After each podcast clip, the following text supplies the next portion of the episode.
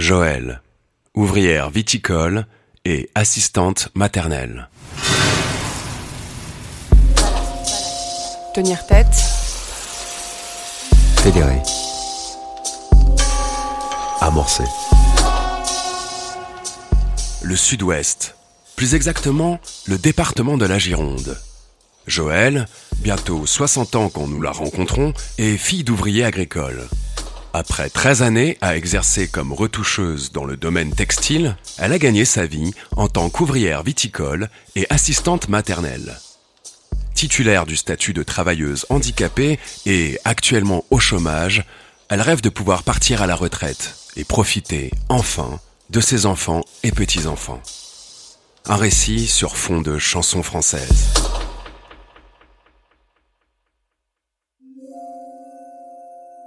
Un texte de Rémi Larue, lu par Mélanie Simon Frenza, Maya Mindou et Cyril Choupas.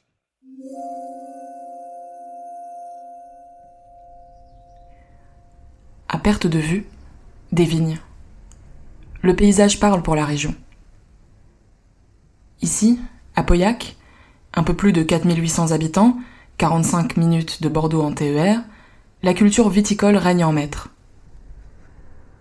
Alors que le Médoc prend la forme d'un modeste bout de terre coincé entre estuaire et océan, son nom somme comme un guide touristique. C'est qu'il résonne dans le monde entier grâce au prestige de ses vins et de ses châteaux. Pauillac compte trois des cinq plus grands crus de vin rouge, le château Lafitte et Mouton, tous deux possédés par différentes branches de la famille Rothschild, et le château Latour, détenu par le milliardaire François-Henri Pinault. L'envers de ce décor luxueux est moins reluisant. Certaines gares se retrouvent régulièrement portes closes, la fréquence de passage des trains va diminuant, et la menace d'une fermeture définitive plane depuis le rapport Spinetta de février 2018 sur l'avenir du transport ferroviaire. La population a chuté d'un quart depuis les années 70, le taux de chômage a dépassé de loin la moyenne nationale, la ville a perdu ses deux principales industries, Shell en 1986 et l'usine textile de Lamont à 25 km au début des années 90. Joël a 59 ans. Née dans la région, elle y est restée. Cheveux argent en carré plongeant, sa tenue est soignée, presque coquette, robe légère à pois et chaussures plates. Ses lunettes noires, plus qu'un accessoire, dissimulent son regard. Rien ne laisse deviner la douleur, à larmes silencieuses, qui s'est sournoisement logée dans sa colonne vertébrale. Tenir une position, qu'elle soit debout ou assise, est devenue pour elle une épreuve quotidienne. La fatigue creuse les lignes de son front comme le contour de ses yeux. Joël est d'une nature timide et observatrice, mais sa langue se délie pour parler de son handicap. Quand tu es malade, que tu souffres et que tu rajoutes à ça toutes les tracasseries administratives, ça use. Mon moral est usé. J'ai eu des périodes compliquées. Dans la douleur, il y a ce que l'on ressent et la façon dont on l'exprime, qui n'est jamais la bonne, surtout quand par pudeur, on voudrait d'abord la terre aux yeux de ses proches. Elle tient à ce que nous remontions au début de ce qui est devenu un parcours de combattante. Ses parents étaient ouvriers, ouvriers agricoles. Elle est l'aînée d'une fratrie de quatre. J'ai toujours ressenti qu'on traitait différemment les enfants d'ouvriers agricoles à l'école. Elle poursuit néanmoins des études après le collège. J'ai eu un CAP industrie de l'habillement. L'usine Lamont, qui fabriquait de grandes pièces de tissu pour les entreprises, assurait alors des débouchés aux titulaires de diplômes. Mais la jeune fille avait un rêve. J'aurais bien voulu aller à Bordeaux et apprendre la couture un peu plus mode. J'avais bien travaillé pour ça pendant mes trois années de CAP. Il n'en sera rien. Joël rappelle la condition du monde rural de l'époque, surtout lorsqu'on est une femme. Mes parents n'avaient pas les moyens de m'envoyer là-bas. Et puis est arrivé le moment où je me suis mariée. Tu vois les choses un peu plus autour de toi. Tu ne vas pas trop loin, surtout à l'époque. Faut se remettre dans le contexte. On est 40 ans en arrière. 40 ans en arrière donc. Elle rencontre son mari. À cet instant, en fond sonore, les mots bleus de Christophe résonnent. Elle a 16 ans et demi, lui 18. Ils convainquent leurs parents de les laisser se marier. Trois enfants s'en suivront. Deux filles, d'abord, en 1980 et 1983, et puis un garçon en 1989. Après une période de petits boulots, Joël trouve un travail de retoucheuse dans un magasin de prêt-à-porter. C'était mieux que faire des ménages dans les grands châteaux. Elle apprend sur le tas un métier qu'elle exercera durant 13 années. Sur demande d'une collègue vendeuse, elle prend d'abord les mesures des clientes pour ajuster à leur taille le vêtement qu'elles ont choisi. Elle dispose pour cela d'un espace à l'étage du magasin, bien loin du brouhaha des machines à coudre alignées dans un atelier industriel. Pourtant, l'industrie de l'habillement, à l'heure actuelle, on en a bien besoin. Fait-elle remarquer alors que la pandémie du Covid-19 n'a pas encore atteint son pic et que les rares usines de textile encore localisées en France se mettent tout juste à fabriquer des masques? Elle en confectionnera pour tout son entourage, avec une machine semi-professionnelle, des tissus wax et quelques rouleaux d'élastique.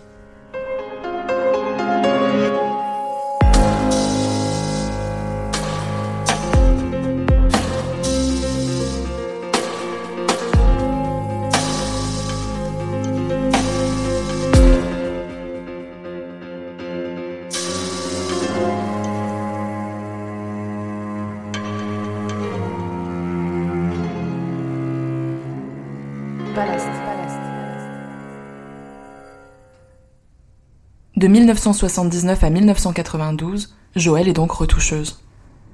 Ce travail lui plaît. La camaraderie qui règne dans l'équipe aussi. Mais les patrons sont tyranniques. C'est un tout autre aspect du travail qu'elle évoque cependant à propos de cette période. La relation aux clientes était compliquée, car on avait affaire à deux mondes différents. D'un côté, il y avait les épouses des employés de la raffinerie Shell, qui s'habillaient pour un oui, pour un non, pour se donner de l'importance. Il fallait faire des rondes jambes et des courbettes à ces dames, épouses des chellistes, et si elle pouvait te faire engueuler, elle le faisait. Il m'arrive encore aujourd'hui d'en rencontrer, et je me dis qu'elles m'en ont bien fait baver. L'autre monde, c'est celui dont elle est issue. Les travailleurs de la vigne, cette masse d'ouvriers agricoles dont le niveau de vie est fort modeste. Elle a fait l'expérience de ces deux univers dès l'enfance. Ses parents ont pu, grâce au prêt accordé par le grand château pour lequel ils travaillent, acheter un pavillon à Pauillac, un îlot, au milieu des familles d'employés de la raffinerie. En 1986, le groupe Shell décide de délocaliser. Les ministres de l'Industrie et de l'Économie de l'époque, Alain Madelin et Édouard Balladur, autorisent la fermeture du site dans le but d'adapter son outil de raffinage à l'évolution du marché pétrolier et d'assainir sa situation financière, de restructurer son outil industriel. Une prose libérale qui n'a pas pris une ride. Elle sonne la fin d'une période faste pour le Médoc. Lorsqu'une région s'engage dans l'engrenage des délocalisations industrielles, c'est tout le corps social qui en sort broyé. Les ouvriers au chômage, les sous-traitants, suivis des commerçants, mettent la clé sous la porte. Des familles entières tombent dans la précarité. Les jeunes partent pour les grandes villes. L'économie locale survit grâce à des secteurs à faible valeur ajoutée.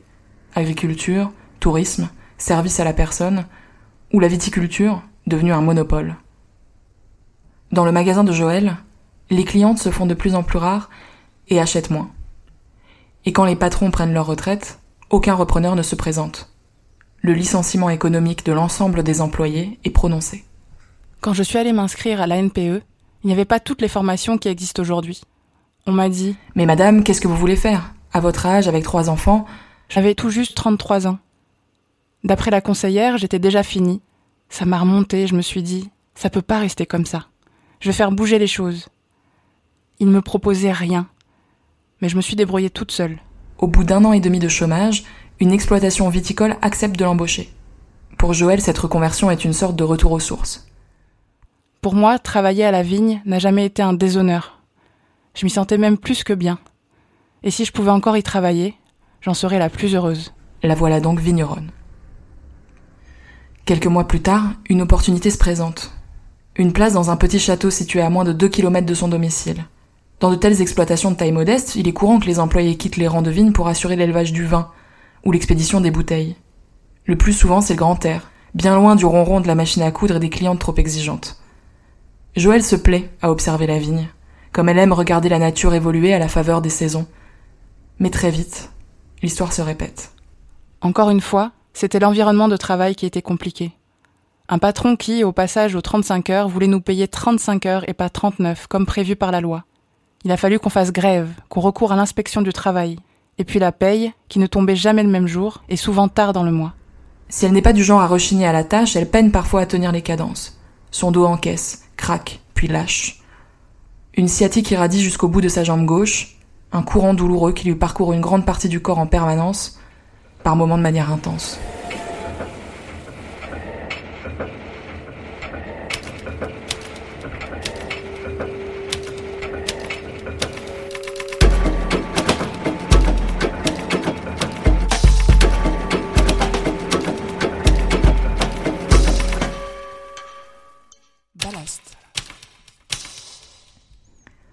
Joël se retrouve alors paralysé par des crises intermittentes. D'abord nocturne, la douleur s'installe et devient omniprésente, lancinante. Elle limite, empêche, diminue, prive, bride, exténue. Peut-être que j'avais une prédisposition, je ne sais pas. Mais il est sûr que le travail au château n'a pas arrangé les choses. Quand tu déplaces des caisses en bois toute la journée, à bout de bras, que tu enchaînes avec la vigne le lendemain, tu sais que ça sera pas très bon pour ton dos. Elle a 44 ans quand on lui découvre une série de hernies discales, dont l'une nécessite une intervention en urgence.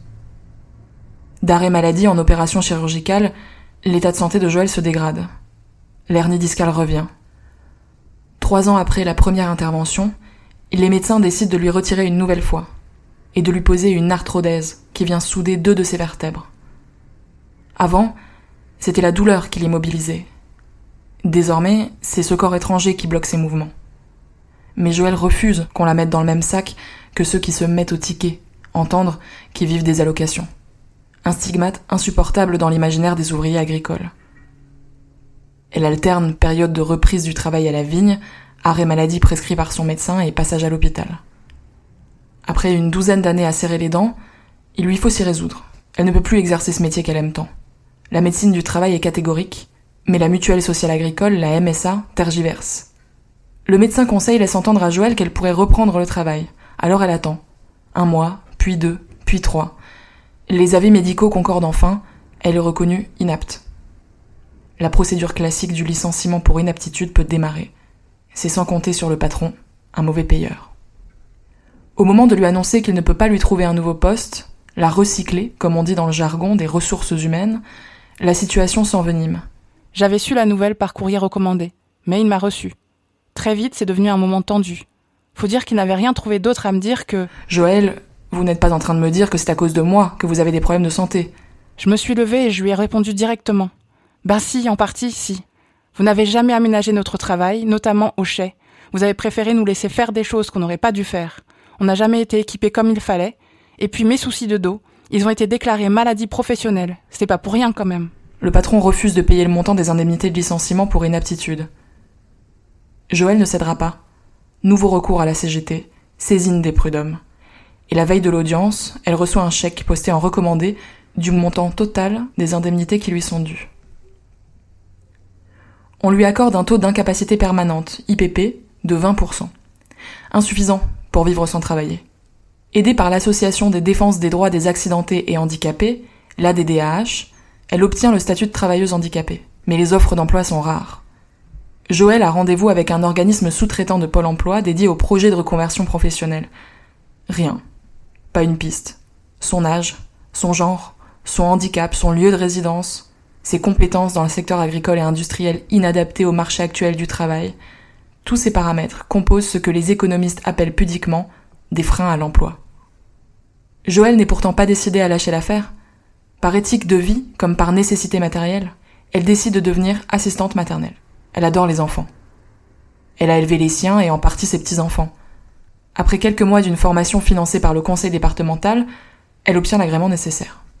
Il a fallu faire quelques aménagements dans la maison familiale pour respecter les critères de protection matérielle et infantile, PMI, se former au premier secours.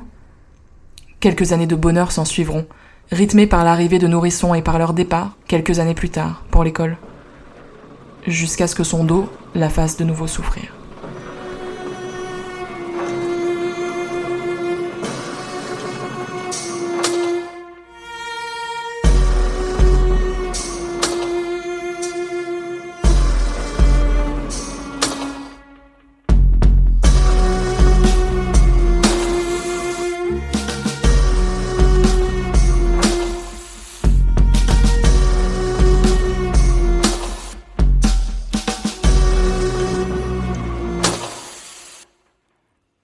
Années d'assistante maternelle, ça allait.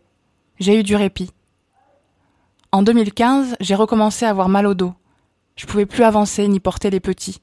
Encore des arrêts de travail. Quand tu as des bons rapports avec les parents, les lâcher du jour au lendemain, c'est difficile. Eux ne l'ont pas pris comme ça, heureusement. Mais pour moi, c'était vraiment compliqué de les abandonner. Au problème de santé s'ajoutent des tracasseries administratives sans nom. Cette dernière reconversion a entraîné un changement de caisse d'assurance maladie. Le médecin conseil de son ancienne mutuelle agricole a beau l'avoir déclaré en invalidité, La décision finale doit être prise par la caisse primaire d'assurance maladie, la CPAM. Les deux caisses se renvoient la balle pendant des mois. J'étais quand même encore loin de la retraite. Et puis, c'est usant d'être toujours en train de réclamer, d'échanger avec les uns et les autres, même aidés par l'association. Dans cette année d'attente, renvoyée d'une caisse à l'autre, je pouvais passer des matinées entières au téléphone sans avoir d'informations, passer quelquefois des centaines d'appels. Quinze mois après l'intervention médicale, la décision tombe enfin. Le médecin conseil de la CPAM s'aligne sur son confrère et consent à déclarer Joël en invalidité totale. Seulement, le délai légal entre une opération et la déclaration d'invalidité doit être inférieur à un an. Nullité administrative de la décision médicale. Pour Joël, à presque 56 ans, c'est le retour à la case chômage contre la vie même des médecins.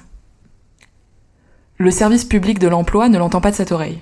Sans invalidité déclarée et validée sur le plan administratif, chercher un emploi reste une obligation légale. Absurdité du système bureaucratique et une situation qui n'est pas sans rappeler celle vécue par les protagonistes du film I Daniel Blake de Ken Loach. 30 ans que les prestations sociales sont soumises à conditions, 30 ans de traque des chômeurs, de routine bureaucratique, de numérisation des procédures, de fonctionnaires zélés ou fliqués par leur direction. Dans son récit, Joël insiste néanmoins sur la bienveillance dont les agents de Pôle emploi ont fait preuve à son égard. Une bonne volonté qui n'aura hélas pas suffi à combler un vide juridique. En août 2020, elle a épuisé ses droits au chômage. La retraite est encore loin et le couple gagne trop bien sa vie pour qu'elle ait le droit à une aide sociale. Son mari, ancien ouvrier spécialisé à la retraite, perçoit pourtant une pension inférieure au revenu médian. La solution serait qu'on divorce. Mais on n'en arrivera pas là. Blague-t-elle. Ce qu'elle ne dit pas, c'est combien lui coûte le sentiment de ne pas apporter sa part, de dépendre encore et toujours de son conjoint. Mon mari me dit qu'on a toujours réussi à s'en sortir. Donc on va continuer. Mais j'aurais voulu être un peu plus tranquille avant d'affronter la vieillesse. Et d'ironiser, comme toujours. Il faudra que je vive de mes rentes, mais on ne possède rien. Obtenir la retraite à 60 ans pour pénibilité, c'est bien ce que vise Joël si une nouvelle réforme injuste n'intervient pas entre-temps. En décembre 2021, c'est encore loin. Mais le plus difficile pour elle n'est pas tant d'attendre. Ce qui est très compliqué, c'est de te dire que t'as un parcours professionnel, que t'as travaillé, tout fait pour que ça marche comme il faut. Et au bout, on te dit, vous n'êtes plus rien. Et comme je n'ai toujours gagné que le SMIC avec ces conneries administratives, je vais être pénalisé jusqu'à la fin de ma vie. Le sentiment de ne pas être reconnu, de n'entrer dans aucune case, de passer entre les mailles de l'État-providence crée parfois un tel vide. Mais, tel Sisyphe, Joël continuera inlassablement à remonter son rocher et à se battre, consciente de la chance qu'elle a de tenir debout et d'avoir gardé son énergie. Après tout, peut-être qu'un jour le rocher arrêtera de retomber inlassablement et elle pourra alors s'accorder un peu de répit. Voici que l'été brille sur la région. Toute sa tribu se retrouve autour d'elle. Même ceux qui habitent loin sont là. Les enfants courent et jouent dans le jardin autour du dernier né, une source d'énergie qui aidera Joël à passer à une autre étape de sa vie. Bientôt viendra l'automne et son lot d'averses et de grisailles. Elle sait qu'il faudra puiser dans ses réserves et compter patiemment jusqu'à la délivrance promise, cette retraite tant attendue. Un peu de repos, après tant de combats. Retrouvez tous les articles à l'adresse revue-ballast.fr.